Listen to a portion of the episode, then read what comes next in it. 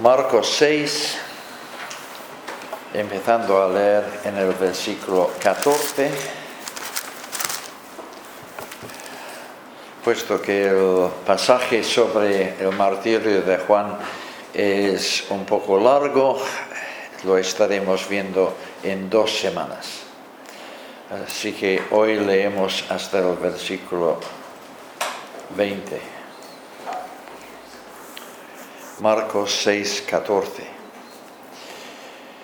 Y lo oyó el rey Herodes, pues su nombre llegó a ser notorio, pero decían, Juan el Bautista ha sido resucitado entre, de entre los muertos y por eso actúan sobrenaturalmente los poderes en él. Mas otros decían, es Elías, y otros decían, es un profeta como cualquiera de los profetas. Y al oírlo Herodes decía, Juan, a quien yo decapité, fue resucitado. Porque había, Herodes había enviado a prender a Juan y lo habían encadenado en una prisión por causa de Herodías, la mujer de su hermano Felipe, pues se había casado con ella. Porque Juan decía a Herodes, no te es lícito tener la mujer de tu hermano. Y Herodes lo aborrecía y quería, eh, perdón, y Herodías lo aborrecía y quería matarlo, pero no podía porque Herodes, sabiendo que era un varón justo y santo, temía a Juan y lo protegía y cuando lo oía se quedaba muy perplejo, pero con todo le gustaba oírlo.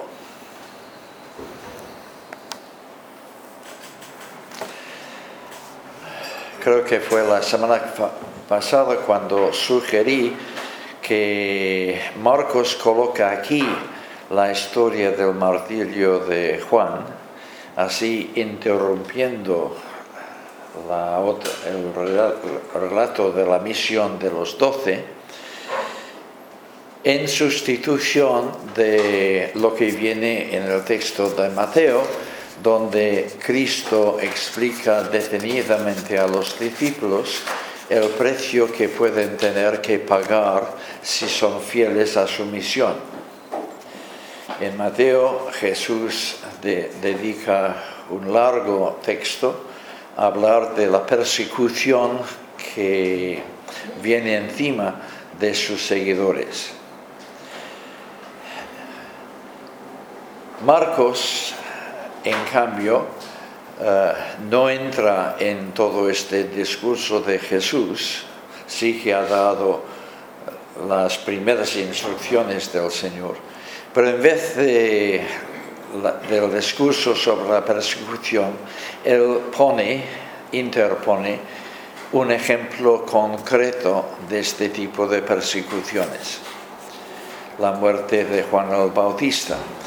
Pero puesto que esta historia de Marcos sirve el mismo propósito que las advertencias de Jesús en Mateo, pienso que no podemos decir, bueno, esto es algo que pasó en el siglo I y no tiene nada que ver conmigo. Ah, un rey fanático se carga a un profeta, Juan el Bautista. Esto no, no, no, me, no me veo involucrado ahí. Pero Jesús, en el texto paralelo de, Marco, de Mateo, está diciendo precisamente que tú estás involucrado aquí si eres un discípulo fiel de Jesús. En la providencia divina puede ser que no tengas que afrontar esta clase de persecuciones, pero algún tipo de aflicción y contrariedad sí que vas a conocer y debes estar preparado para ello. Así que debemos mirar la historia de Juan como una narración ejemplar que ilustra la clase de precios que los discípulos de Jesús tengamos que pagar. Habréis observado leyendo el texto que Marcos tiene una manera un poco rara de presentar esta historia. Es como si tuviese que corregirse a sí mismo varias veces y dar más marcha atrás porque va mencionando cosas que sus lectores no pueden entender porque desconocen el trasfondo. Así que empieza hablándonos de, de Herodes y su temor supersticioso de que ah, Jesús es Juan redivivo. y Herodes dice para sí, es Juan al que yo decapité.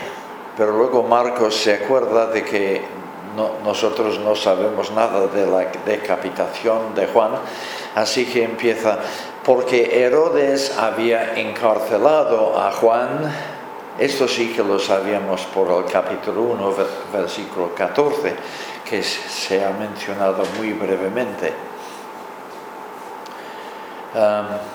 pero luego necesita ampliar más esta información porque fue encarcelado Juan. Así que da un salto más para atrás para explicar eh, toda la historia de Herodes y Herodías y cómo Juan había intervenido para denunciar este matrimonio de Herodes. El orden cronológico de los acontecimientos es más o menos el siguiente.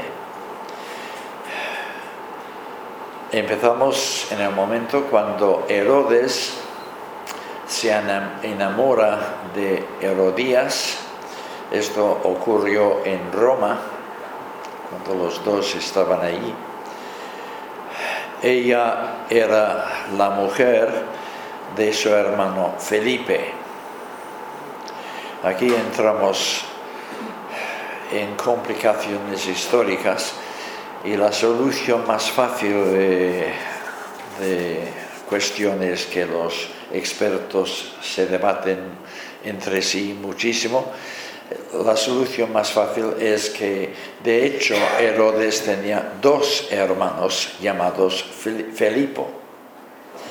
Ah, tú dices, no, esto no puede ser porque un padre nunca da el mismo nombre a dos hijos.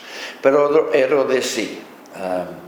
Eh, y toda la familia, el árbol genealógico de, la familia de los Herodes es terriblemente complicado, en primer lugar porque eh, se ve que era una familia muy fecunda y suelen tener diez hijos o más y luego cada uno de los diez tenían diez más y eh, en parte por esto, en parte también por la repetición siempre de los mismos nombres. Eh, Antipas, que es una abreviación de antipater, eh, se repite este nombre en varias ocasiones en el árbol genealógico y otros nombres también, Herodías entre, entre ellos. Así que eh, la cosa es muy compleja, pero parece ser que Herodías no era la esposa de aquel Herodes Felipe que en este momento estaba gobernando al este de Galilea, sino de otro hermano o hermanastro, que Herodes tuvo diez esposas y no sé cuántos hijos eh, en total. Eh, un hermanastro también llamado Filipo, que eh, estaba en aquel momento en Roma con su esposa Herodías y Herodes se, enamoró de ella. Así que este es el primer punto en la narración. Eh, segundo punto, él se casa con ella. Para ello, los dos tienen que divorciarse previamente. Eh, volveré a explicar algo acerca de esto. En tercer lugar, Juan confronta a Herodes con la ilicitud de este matrimonio.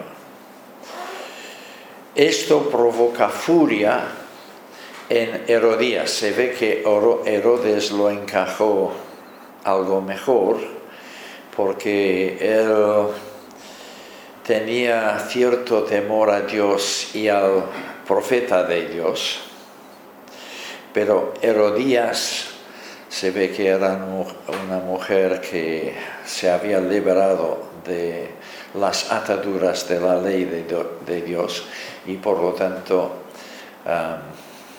se enfurece con Juan, desearía matarlo, pero no puede por las reservas de Herodes. Sin embargo, Herodes arresta y encarcela a Juan para complacer a su, nueva esposa. Pero tiene también que protegerlo de la furia de Herodías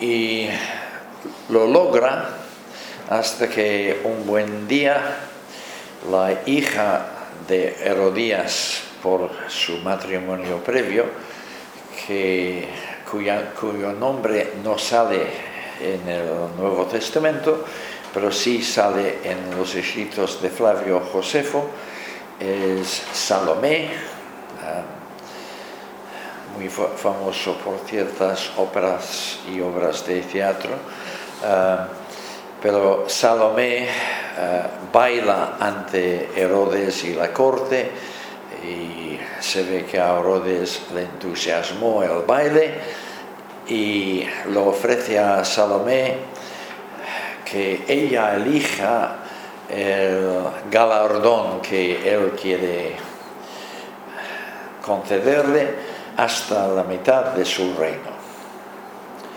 Ella consulta con su madre y después de confabular las, las dos mujeres, ella eh,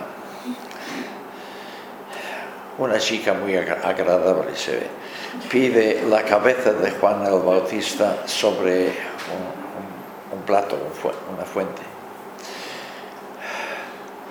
Herodes entonces, habiendo dicho delante de los cortesanos, pídeme lo que sea, ahora no puede dar marcha atrás, así que manda decapitar a Juan el Bautista. Salomé presenta la cabeza de Juan a su madre. Estamos en fechas de Navidad. Si, tú sabes que tu madre ah, tiene problemas con alguien, pues presenta la cabeza como regalo de Navidad. Entonces vienen los discípulos de Juan y entierran su cuerpo. Y pobre Herodes tiene que vivir con la mala conciencia. Y esta mala conciencia es agravada por la noticia de Jesús, el ministerio de Jesús. Y él, por razones que veremos en un momento, supone que Jesús es Juan resucitado de entre los muertos que ha venido para vengarse de él. Este es el orden cronológico, pero el orden seguido por Mateo funciona no exactamente al revés, pero eh, sí dando saltos hacia el pasado, como veremos. Marcos empieza su relato comentando este desconcierto de Herodes en torno a la identidad de Jesús. Luego vuelve atrás en el tiempo para narrar los eventos que han conducido a, que Herodes tenga esta mala conciencia. Antes de entrar en el texto mismo, conviene recordar varias cosas. En primer lugar, los que habéis estado en los estudios de Marcos desde el primer día, recordaréis que el Evangelio comienza, aunque es el Evangelio de Jesucristo, comienza con el ministerio de Juan. El ministerio de Juan, por lo tanto, es el comienzo del Evangelio de Jesús según eh, el enfoque de Marcos. Por lo tanto, la muerte de Juan es indicio del hecho de que el Evangelio de Jesús no va a ser una cosa bonita solamente, va a ser una cosa importantísima, va a ser una cosa fundamental en la historia del mundo y en la historia de nuestras vidas. Pero es una historia que tendrá momentos muy crudos, momentos muy violentos. No es, iba a decir, una historia apta para niños, pero sí que los niños necesitan saber esta historia. Herodes corta de raíz o corta la raíz del Evangelio que es Juan el Bautista. Y si la raíz ha sufrido esta suerte, ¿qué pasará con el tronco? Así que las nubes negras que han empezado a formar en torno al ministerio de Jesús debido a la oposición de fariseos, herodianos y otros, ahora aumentan, aumentan de una manera alarmante porque la muerte del precursor anticipa y prefigura la muerte del rey. En segundo lugar, creo que es importante recordar que quien está comunicando esta información a Marcos probablemente es Pedro y Pedro en aquel momento encarcelado en Roma a la espera del martirio.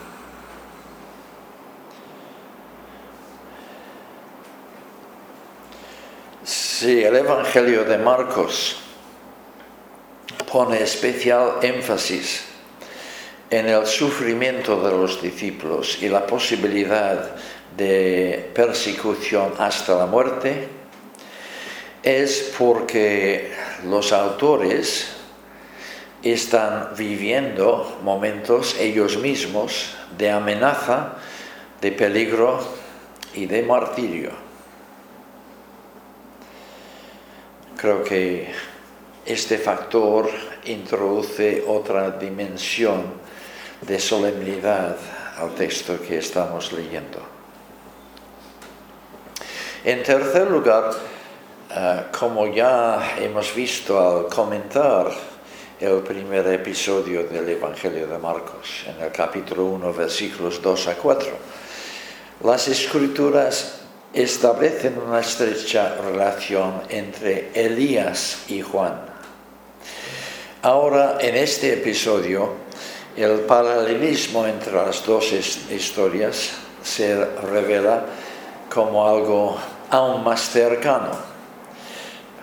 Juan hasta aquí ha vivido en el desierto como Elías. Se ha vestido de pelo de camello, de ropa tosca como Elías. Ha comido una, dieta eh, muy silvestre como Elías eh, ha habido muchas cosas que los dos profetas tenían en común. Pero ahora la historia se repite también. La historia de Elías y la de Juan tratan de una reina airada, empeñada en destruir a un profeta de Dios. En ambos casos hay matrimonios inadecuados. Acab y Jezebel, cuya unión llevó a Israel al culto a Baal. Y el matrimonio de Herodes con Herodías, una violación de la ley del Antiguo Testamento. En los dos casos, el rey tiene el carácter más débil, es dominado por su esposa. En ambos casos el rey teme al profeta, respeta hasta cierto punto al menos al respeto eh, al profeta, pero está Sí, incluso está dispuesto, pues, dispuesto a prestar atención a lo que el profeta dice, pero no sabe frenar la animosidad de su esposa. El rencor de Herodías contra Juan y el deseo de matarlo recuerda el odio de Jezabel hacia Elías porque él ha matado a sus profetas de Baal. Y la combinación de temor y respeto hacia Juan que vemos en Herodes también recuerda la compleja relación entre Acab y Elías. La gran diferencia entre las dos historias consiste en que mientras que Jezabel no tuvo éxito en sus intentos de matar a Elías, Herodías sí se sale con la suya.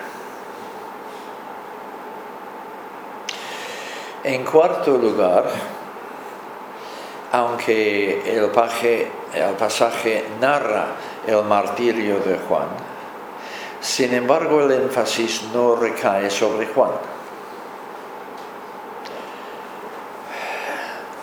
Típicamente los textos que nos relatan la muerte de un mártir ponen en boca del mártir un discurso ejemplar, eh, luego entra en los padecimientos, en la, injusticia, eh, se recrea en todas estas cosas, pero no aquí en este pasaje. Más bien el texto se centra en las encontradas emociones y motivaciones de Herodes y Herodías y sobre sus maquinaciones para proteger o para eliminar a Juan. ¿Por qué este énfasis? Pienso que es porque Marcos no tiene interés en contarnos la historia de Juan. Él está contando el Evangelio de Jesús. Y la historia de Juan solo viene como complemento de este énfasis principal. Es cierto que Herodes y Herodías apenas volverán a mencionarse en todo el Evangelio. Es Lucas el que cuenta la comparecencia de, Jesús ante Herodes ah, durante el proceso. Solo hay otra mención más en el capítulo 8, versículo 15, pero es una mención de paso. Sin embargo, Herodes y Herodías se, se añaden como figuras siniestras al elenco de, de enemigos de Jesús que están allí detrás del escenario en todo lo sucesivo. Son personajes amenazadores y amplían el abanico de fuerzas opuestas al ministerio de Jesús.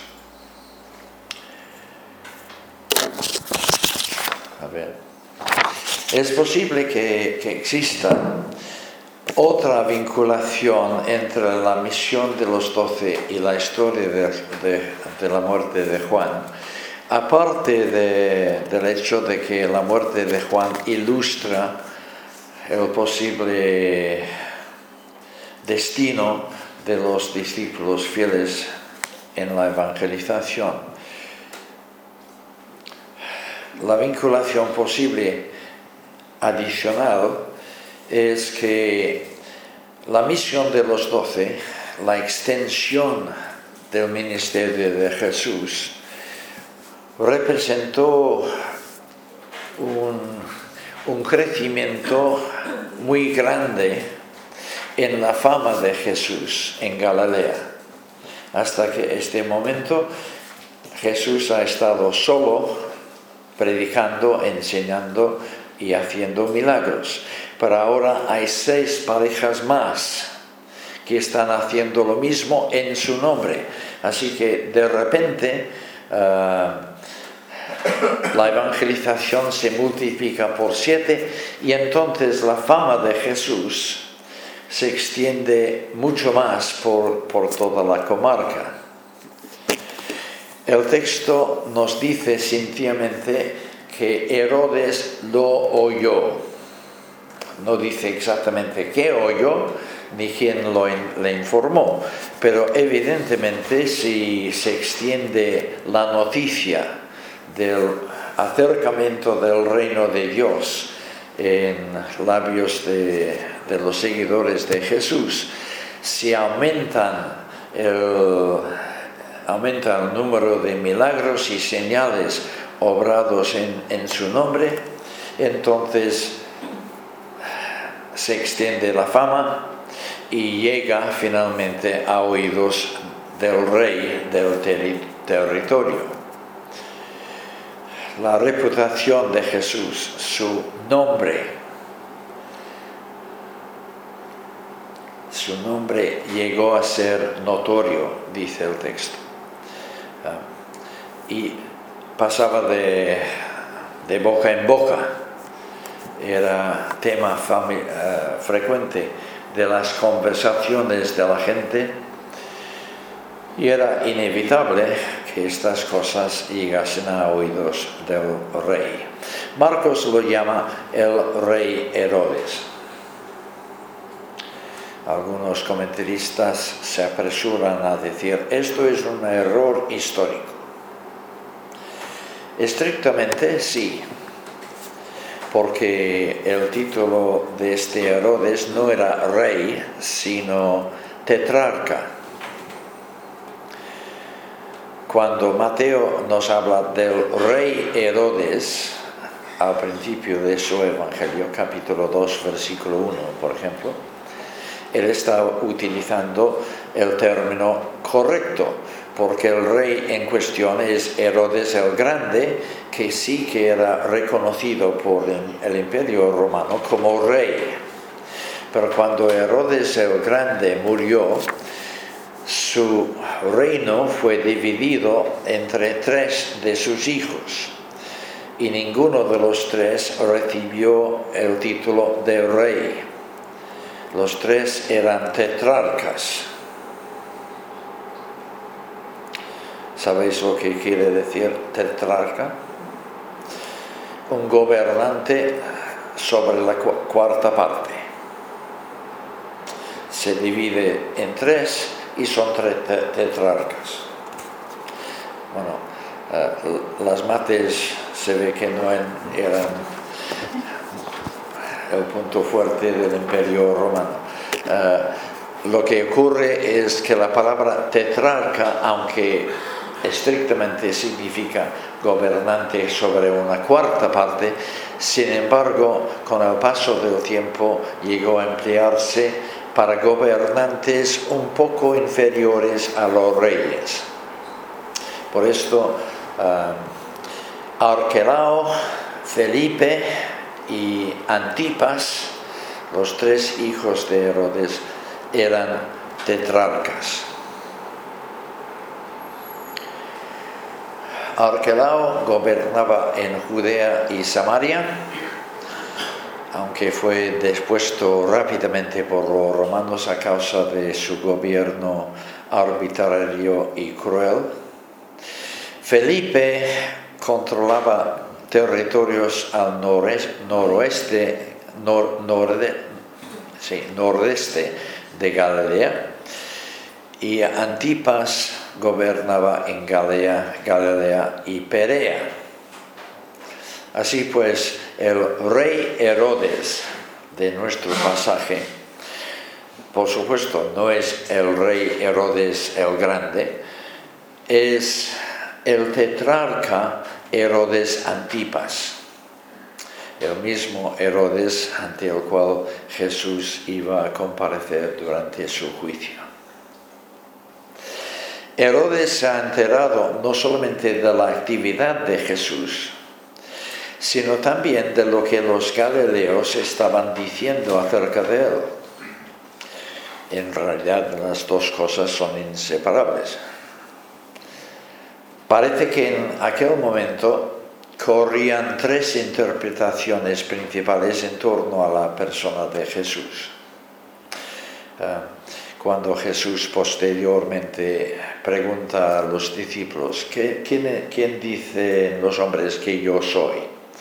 Ellos dan exactamente la misma respuesta que en, nuestro pasaje.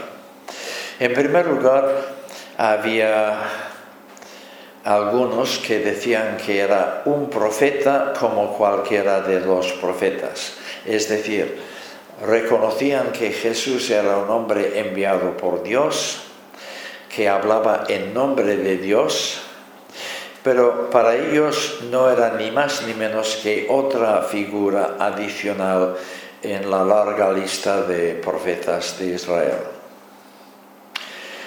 Hasta donde llegaba este criterio era acertado, porque Jesús mismo reconoce en diferentes momentos que Él es profeta Moisés había empezado diciendo que después de mí Dios levantará un profeta, eh, evidentemente una referencia mesiánica que fue cumplida en Jesús, pero Jesús, eh, por ejemplo, en el capítulo 6, versículo 4, va a hablar de sí mismo como de profeta. Así que no es una opinión equivocada, pero sí que es subestimar la persona y la obra del Señor. Otros, en cambio, habían llegado un poco más lejos. Para ellos Jesús no era un profeta cualquiera, sino Elías. Elías redivivo, resucitado de entre los muertos, aunque puesto que Elías no murió, sino que fue llevado al cielo en un carro de fuego,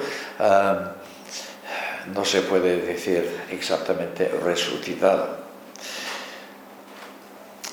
En otras palabras, ellos veían en Jesús el cumplimiento de la profecía de Malaquías 4:5, donde Dios dice, que antes del día del Señor Él va a volver a enviar a Elías.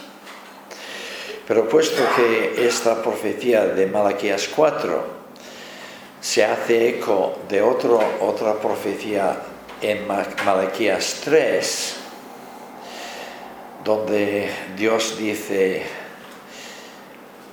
que envía a su mensajero, y entonces, después de enviar al mensajero, el Señor a quien buscáis vendrá a su templo. Ahora os estoy liando. Ah, pero puesto que estas dos profecías hablan de las mismas personas, y lo sé porque el Nuevo Testamento une estas dos, profecías juntamente con otra de Isaías eh, en una mezcla, indicando que el mensajero enviado de antemano que es el mismo que Elías, es Juan el Bautista, y que el Señor a quien buscáis vendrá a su templo, este es Jesús. Ahora no me acuerdo de cómo empecé este párrafo. pero, pero entendéis, ¿no?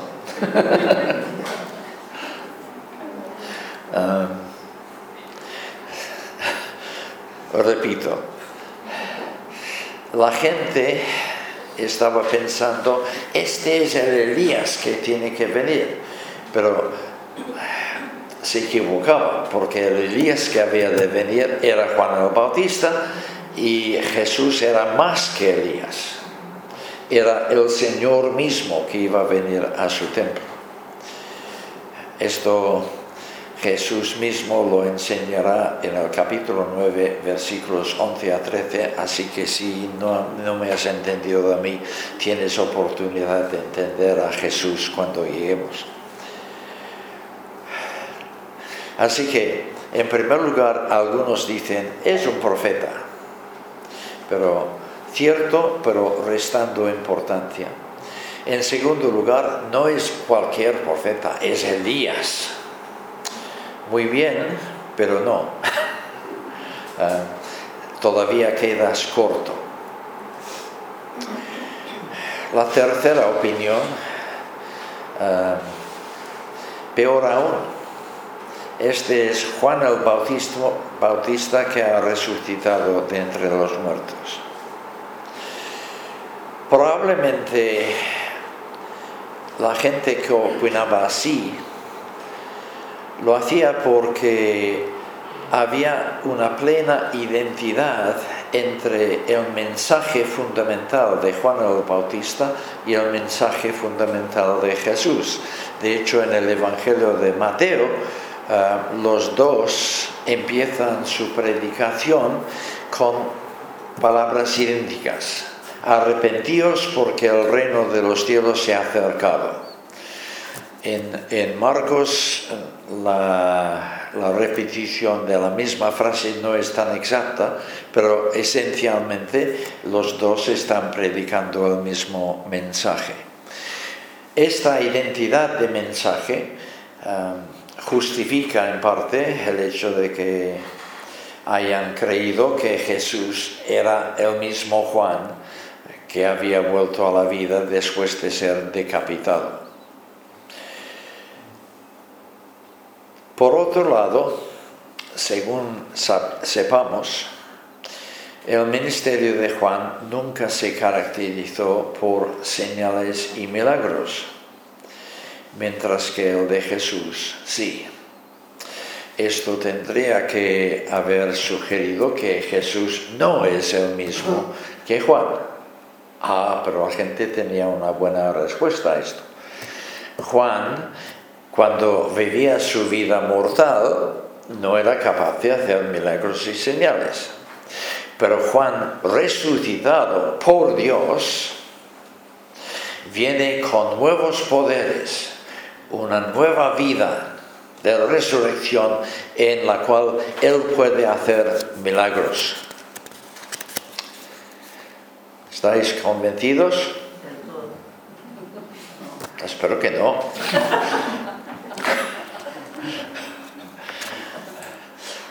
Bueno, fue una pregunta trampa.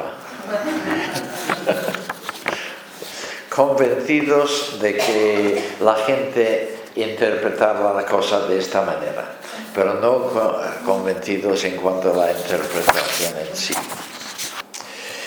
Pero esta combinación del mismo mensaje de Juan y a la vez milagros portentosos añadidos es probablemente lo que persuadió a Herodes a asumir esta tercera interpretación de la identidad de Jesús. Es más que un profeta, es más que Elías, es Juan el Bautista resucitado. Y él elige esta opción que para él era una opción escalofriante, a causa de su mala conciencia, probablemente. Herodes confiesa que este es Juan al que yo decapité. De hecho, Juan eh, Herodes había mandado decapitar, él, mismo no utilizó la espada o la hacha, el hacha. pero detrás de esto, leyendo entre líneas, deducimos que Herodes estaba espantado. Si yo he ajusticiado a un hombre y éste ha sufrido muerte y muerte segura, porque no hay muerte más segura que una decapitación, supongo. Y ahora vive otra vez, entonces viene para castigarme a mí, para invadir mis pensamientos, mis sueños, estará detrás de mí toda la vida, tomando represalias. Llegado a este punto, Marcos, como ya he dicho, recuerda que sus lectores, si bien mencionó, brevemente el arresto de Juan en el capítulo 1, versículo 14, no saben nada acerca de lo que le pasó a Juan después de, aquel eh, arresto y por lo tanto no, no pueden entender bien los miedos de Herodes en, en, este momento. Por tanto, Marcos da marcha atrás para contarnos el desenlace de, aquel, de aquella historia. La retoma donde previamente la dejó con el arresto de Juan. Herodes había enviado a prender a Juan y luego procede adelante con el relato. Primero nos explica que Herodes no mandó a arrestar a Juan por iniciativa propia, sino por la presión de su esposa Herodías.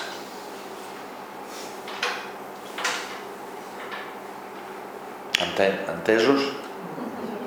No, porque tú no, sabes quién es Herodías ni, qué presiones ha ejercido.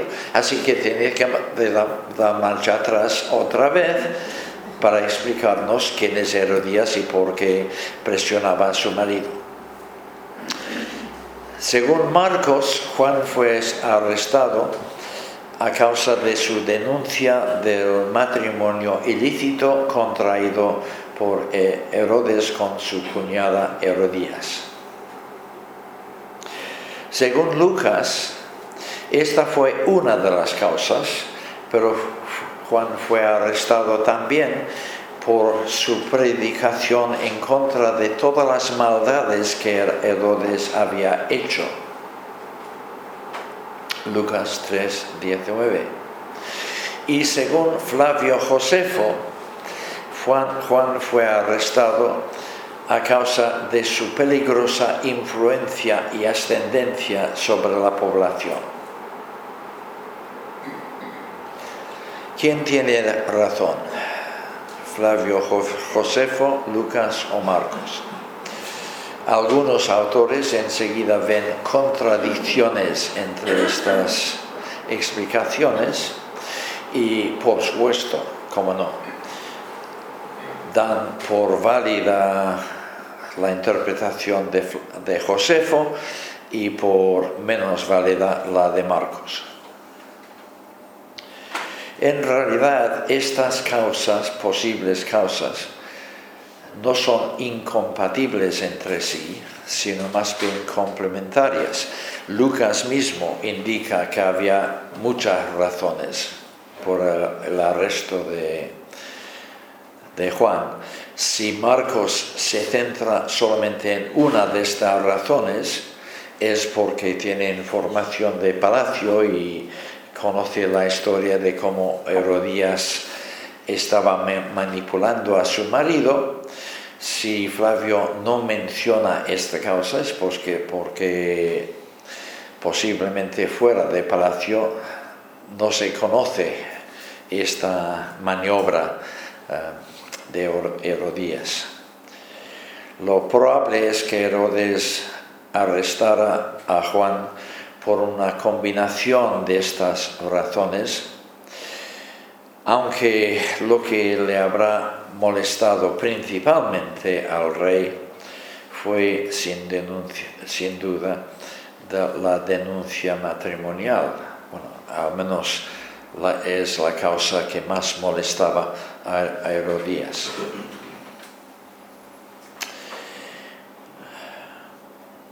Entonces, deducimos que Josefo tiene razón, pero no toda la razón. Su narración es defectuosa porque no toma en consideración los intríngulis de palacio y de matrimonio sin embargo, los escritos de Josefo son muy importantes para darnos más información de trasfondo de esta historia.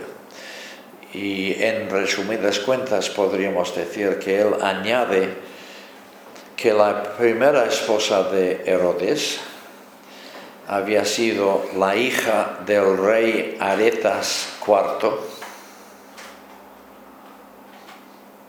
rey de Nabatea. Ah, sabéis perfectamente dónde está Nabatea, así que no, yo no necesito explicarlo.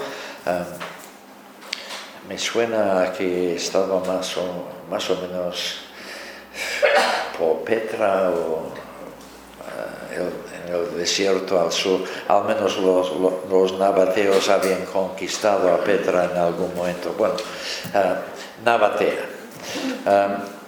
Cuando Herodes se divorció de la hija de Aretas y se casó con Herodías, esto no gustó al rey Aretas. El desprecio hacia su hija y por lo tanto entró en guerra contra Herodes y lo venció en batalla y muchos judíos creían que la derrota de Herodes era el castigo de Dios contra él por causa de la muerte de Juan el Bautista. Así que Josefo añade todo este conjunto de detalles históricos que vienen a complementar las narraciones de este episodio en los Evangelios y y darnos más información. Hay que admirar la valentía del Bautista, porque una cosa es denunciar pecado de una manera generalizada desde el púlpito, lo sé por experiencia, y otra cosa es ir directamente a una persona y decirle a la cara, en esto has pecado.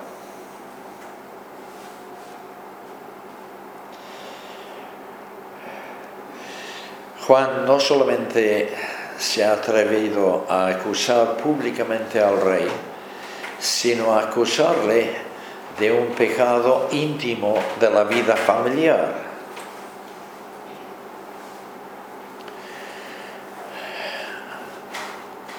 Yo no sé si en español hay un refrán equivalente a, lo que decimos en inglés que los necios se apresuran a, entrometerse en asuntos que los ángeles no se atreven a tocar. No suena.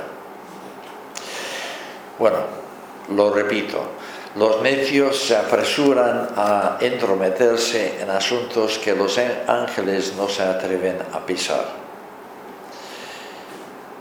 Pero Juan no es ningún necio. También es cierto que a veces los santos son llamados, somos llamados a entrometernos en asuntos que ningún político se atrevería a tocar.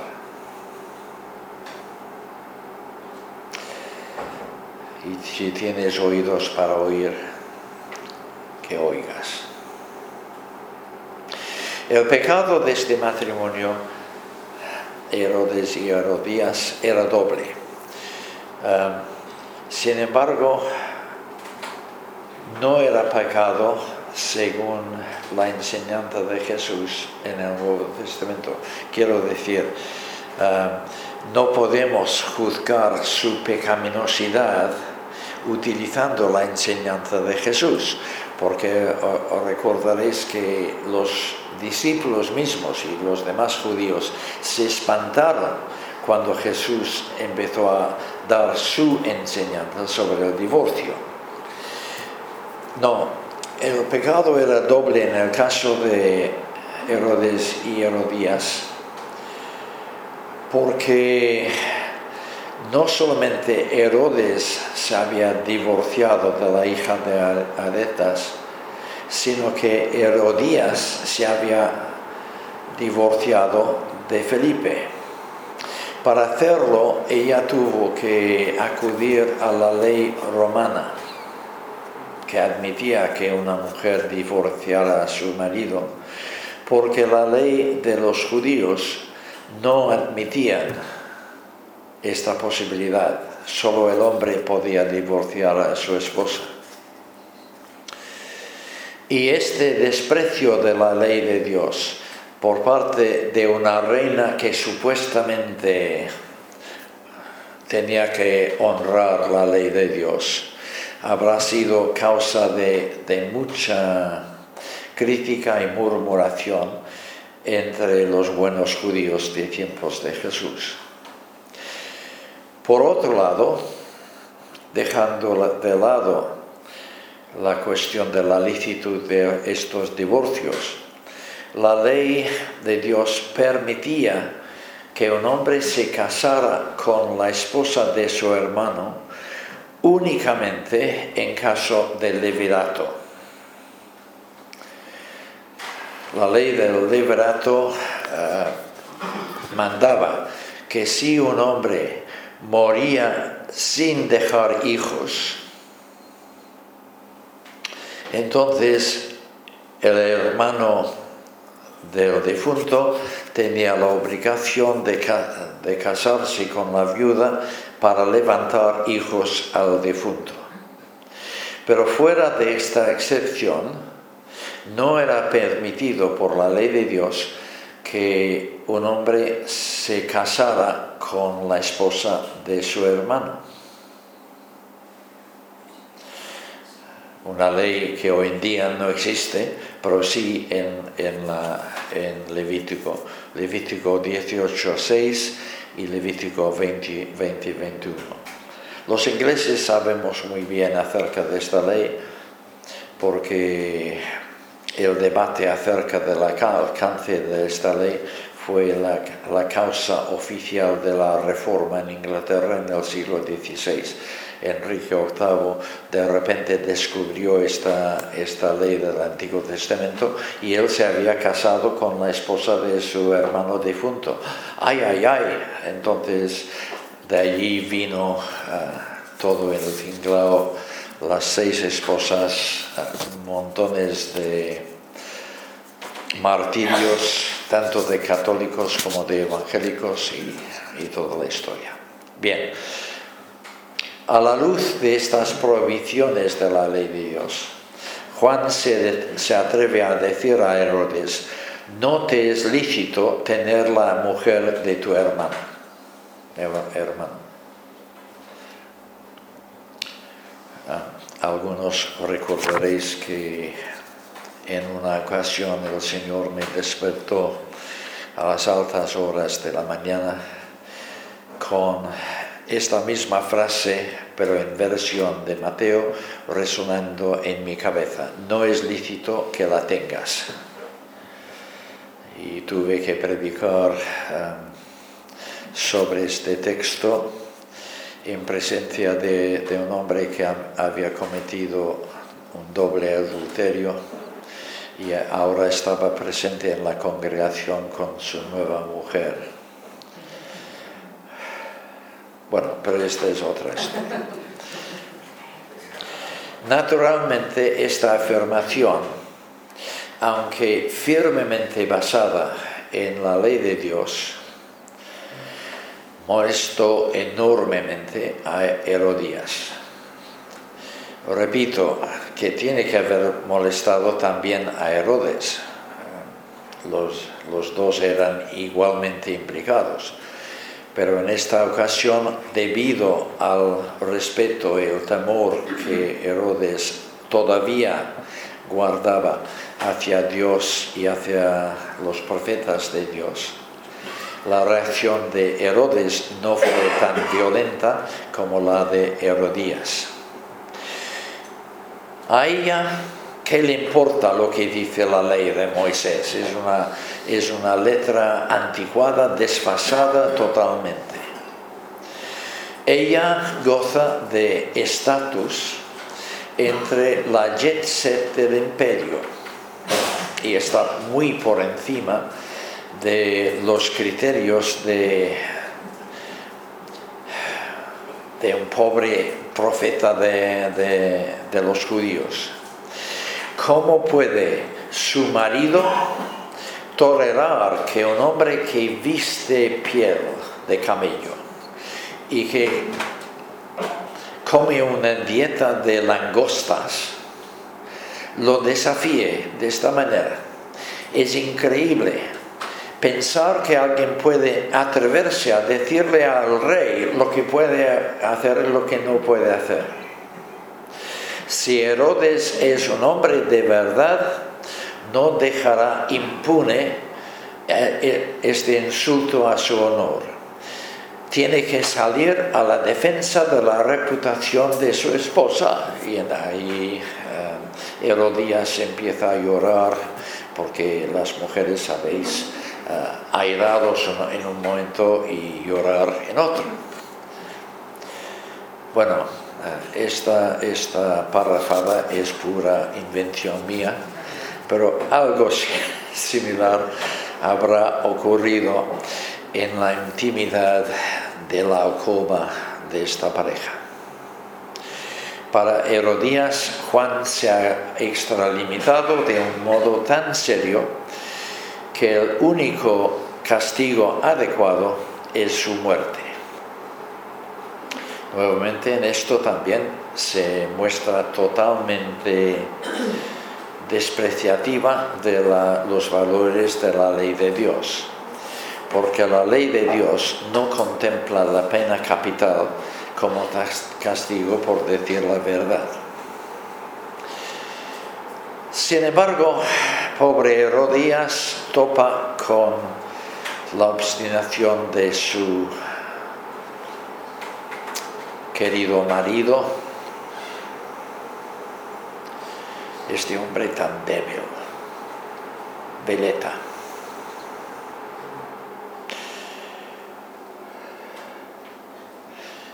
Herodes, aunque había despreciado la ley de Dios al casarse con Herodías. Sin embargo, todavía retenía un poco de respeto a la ley. Consideraba que Juan, a pesar de no haber guardado distancia, la distancia que separa a un súbdito de su monarca, seguía siendo un hombre inocente dedicado al servicio de Dios un varón justo y santo. Por lo tanto, Herodes, a pesar de las presiones de su esposa, retiene a Juan bajo custodia a fin de mantenerlo al salvo de ella.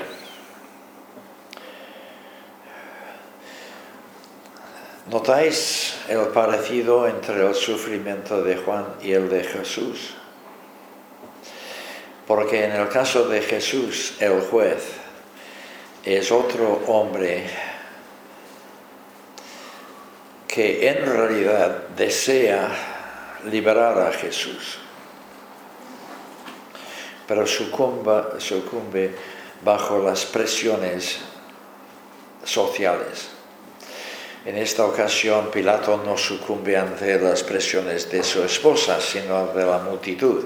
Su esposa, de hecho, ah, aumenta ah, su miedo a sucumbir. Pero hay una notable similitud entre los dos casos. En los manuscritos, algunos hablan de que Herodes se quedaba muy perplejo, mientras que otras dicen que Herodes hacía muchas cosas. Pero esta frase, hacía muchas cosas, ah, no viene a cuento, excepto que los expertos opinan que esta es una expresión aramea que significa que Herodes visitaba a Juan a menudo para conversar con él.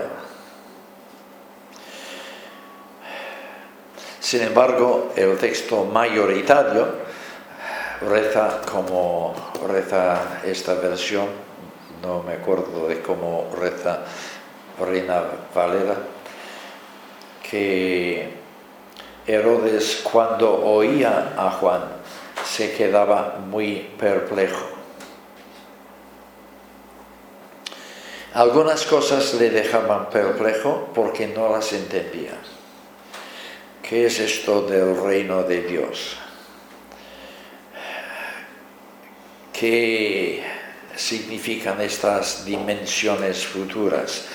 Que viene el Mesías y va a juzgar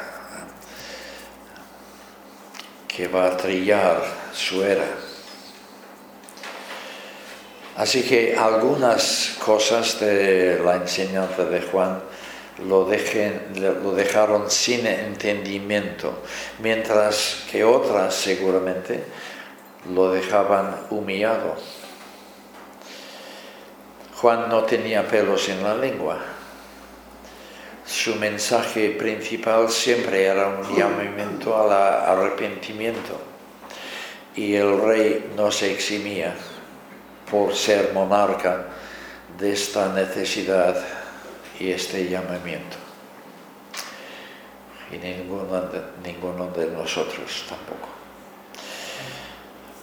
Pero nada, la hora me excedió Seguiremos Dios mediante la semana que viene para finalizar esta historia. Gracias Señor por tu siervo Juan y su ejemplo.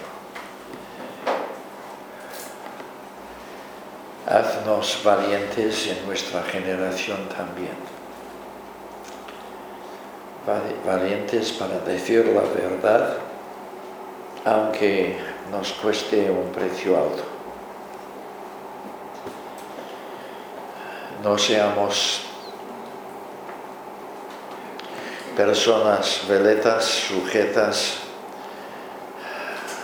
a las presiones sociales como lo fue Herodes. Ayúdanos a entender bien el contraste entre el profeta y el monarca y a determinar por tu gracia que vamos a ser imitadores del profeta para tu gloria en esta generación. En el nombre de Jesús. Amén.